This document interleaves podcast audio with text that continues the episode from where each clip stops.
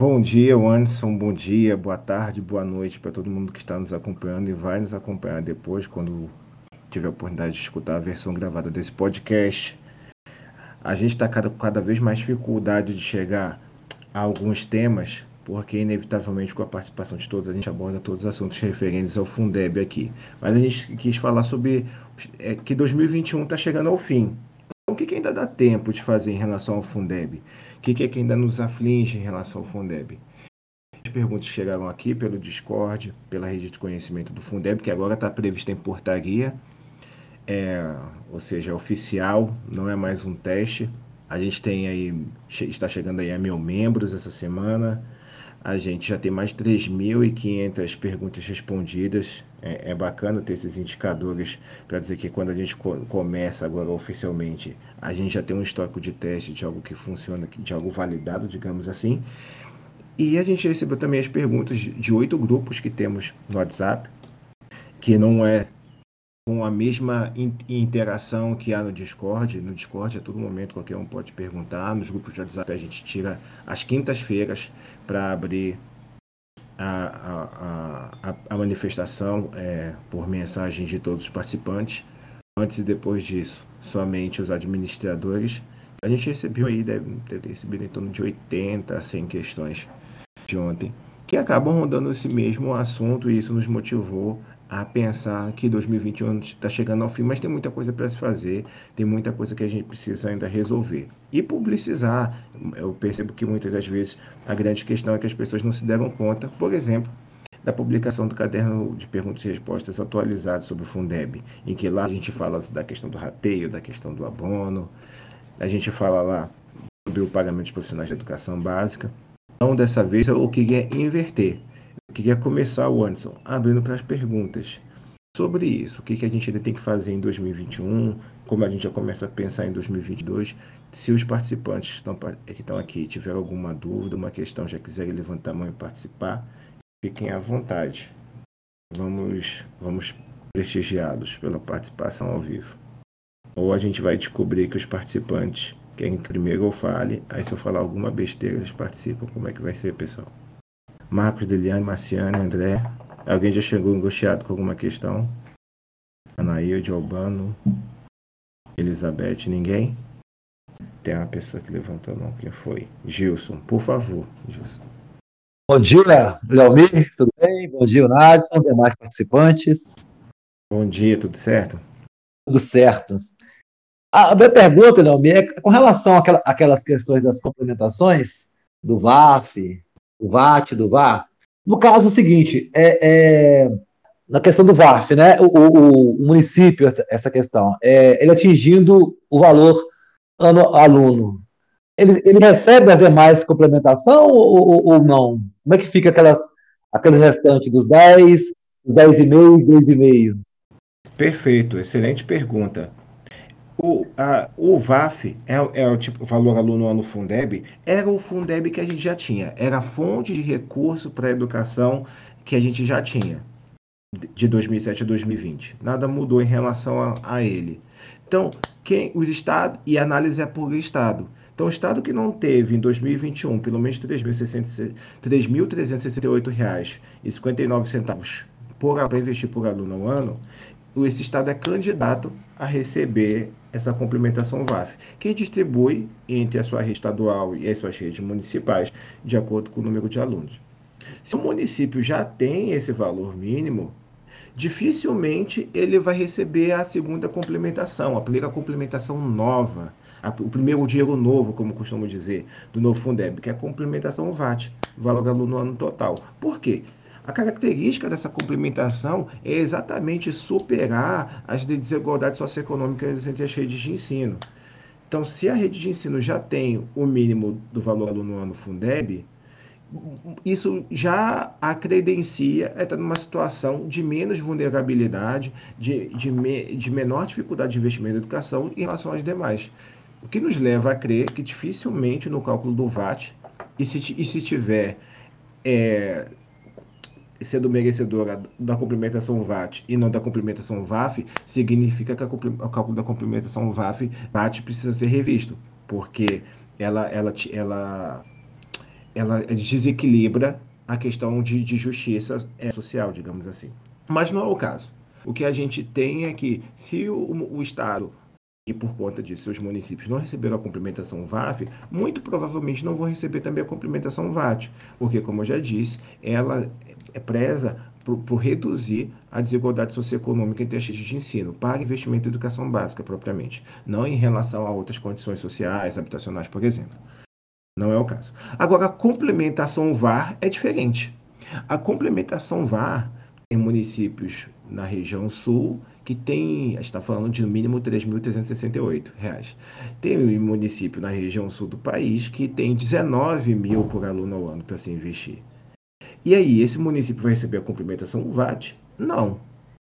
A gente pode ser categórico e dizer que não. Mas a complementação VAR, a partir de 2023, complementação valor aluno no resultado, que depende não mais de condições socioeconômicas, mas de resultado é, dos alunos da rede de ensino na participação do SAEB, na estruturação da rede de ensino a partir de a, a acessão dos profissionais a cargos e funções a partir da meritocracia. Então me diz aí quais são as regras para poder acessar esse recurso de 2023, porque mesmo para quem tem 19, 20, 23 mil, o município tem mais recurso no Brasil para investir por aluno no ano, tem em torno de 23 a 25 mil por aluno ao ano enquanto tem municípios do Maranhão que tem 1.300, 1.400, sem a complementação do Fundeb. Esse, esse, esse município que tem 23, 25 mil pode receber a complementação VAR, assim como aquele que tem mil, dois mil reais para investir por aluno no ano? Sim, as condições ainda não foram definidas. Há duas já definidas na lei, que é, que é sobre a participação de pelo menos 80% da, dos alunos da rede de ensino na, na prova de SAEB e ter a definição, né, a legislação inter, é, municipal, estadual, distrital, é, por meritocracia para acessão a, a, a funções na, na, rede de ensino.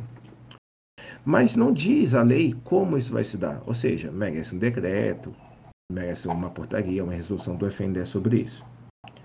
Mais do que isso, merece uma complementação da norma que está prevista. A própria lei tem um dispositivo programático dizendo que até outubro desse ano, que já passou, é, e já tem uma pretensão de uma alteração na lei jogando esse dispositivo para até 2023, haver alteração da Lei 14.113 no sentido de regulamentar, de dizer como que vai ser a forma de, de recebimento, de acesso ao recurso do VAR.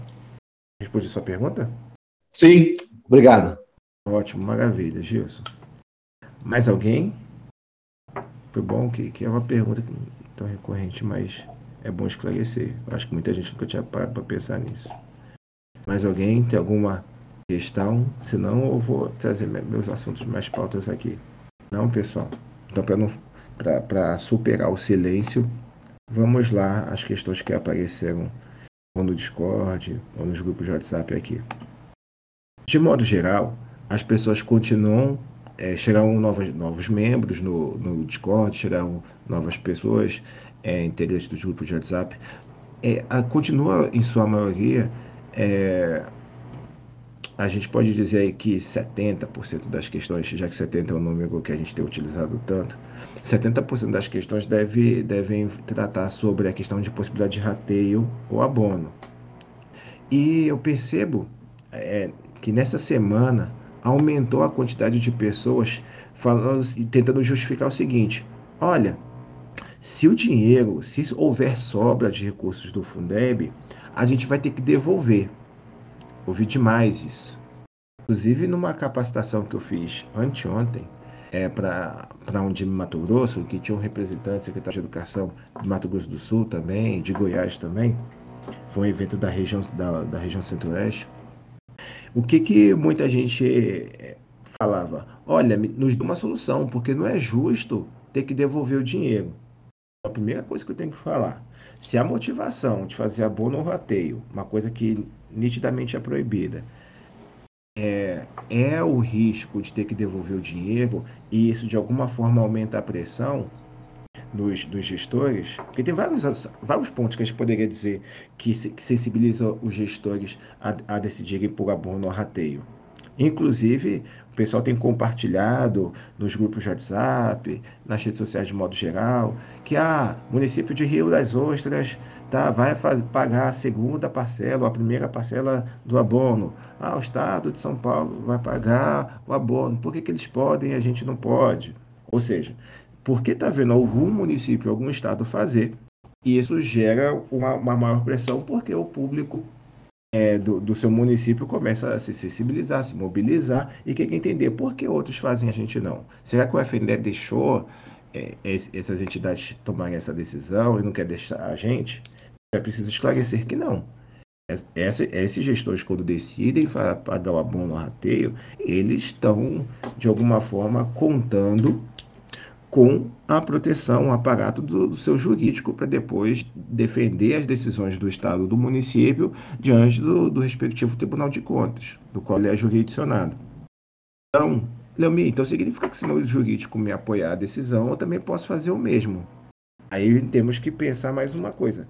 Será que vocês têm, o seu município tem os mesmos argumentos, e o mesmo poder de, de, de defesa que os municípios, os estados estão fazendo isso, porque o cenário de determinado estado, determinado município, não necessariamente é o seu.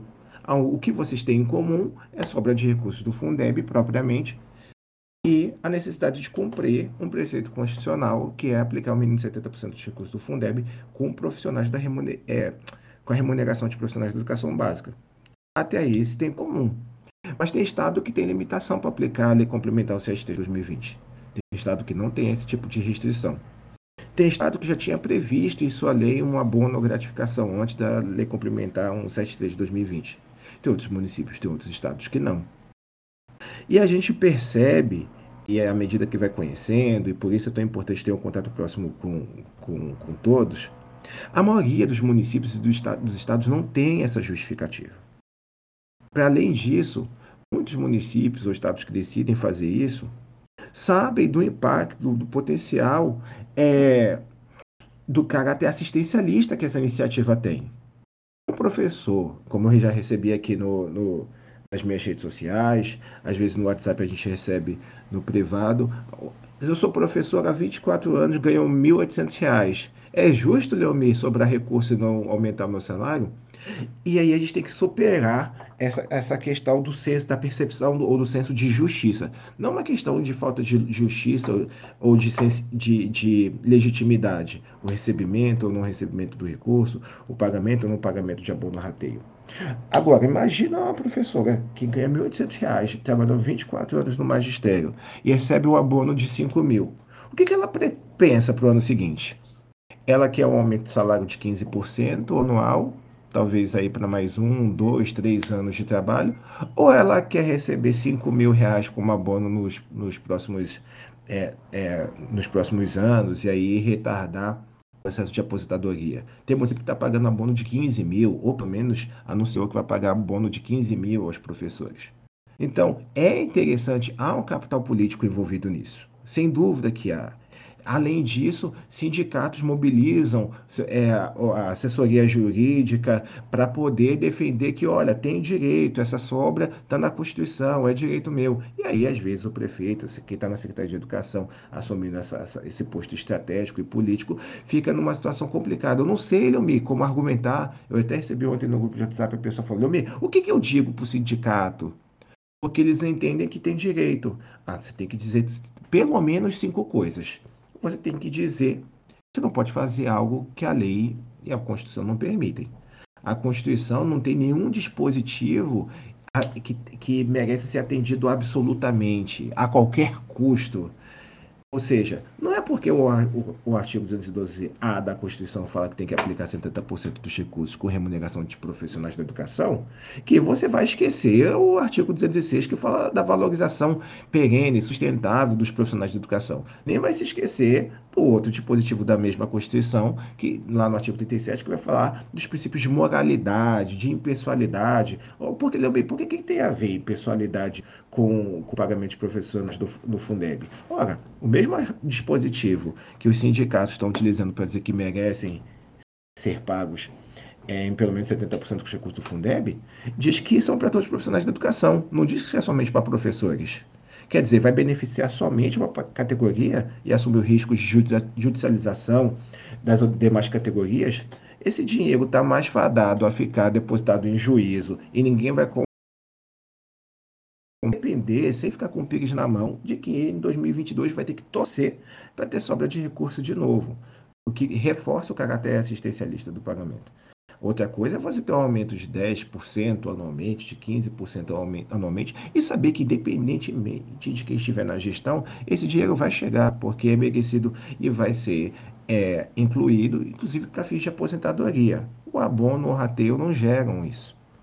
Então, é um assunto que eu já falei outras vezes, mas vale a pena repetir. Por quê? Porque esse assunto permanece, muita gente ainda não ficou sabendo.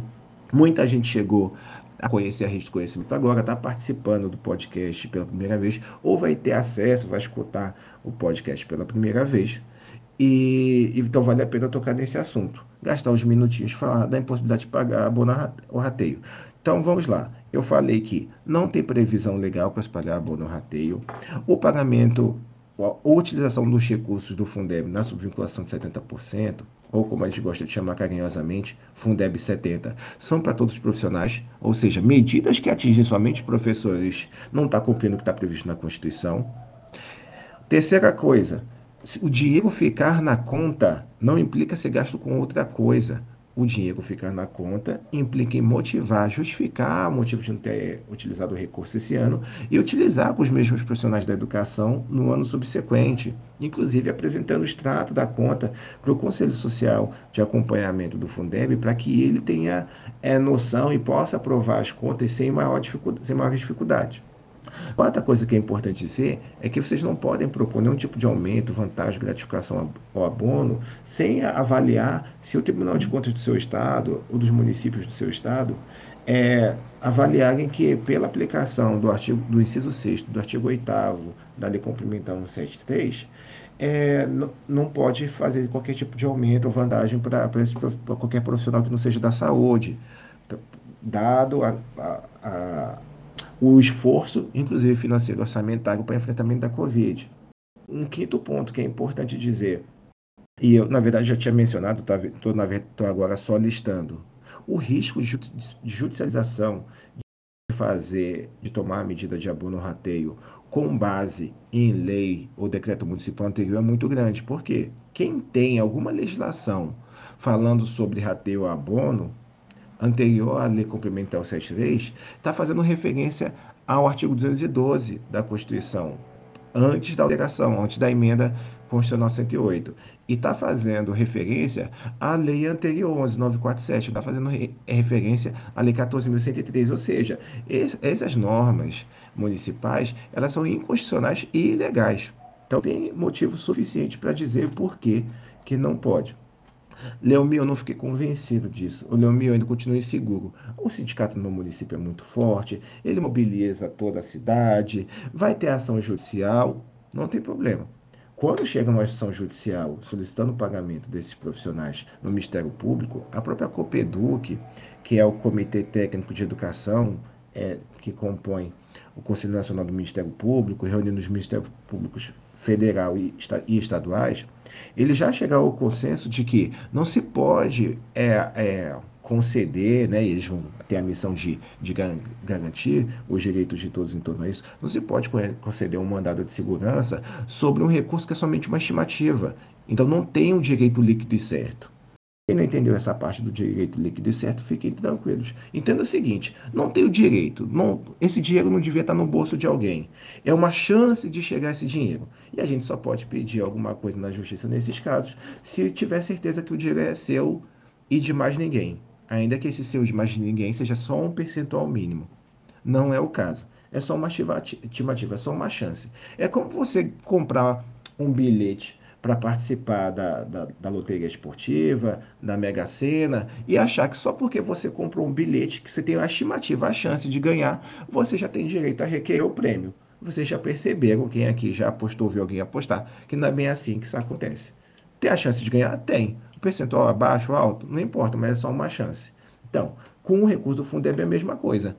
Talvez, se eu aplicar em todo o recurso do Fundeb, inclusive, sequer vai sobrar recurso.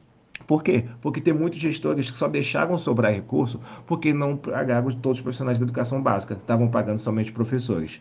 Ou seja, é uma sequência de, er de erros aqui que a gente poderia listar. Eu vou parar por aqui. Até porque depois, como a gente quer fazer corte, já estou facilitando a vida do Anderson. Já estou dizendo quando o assunto termina.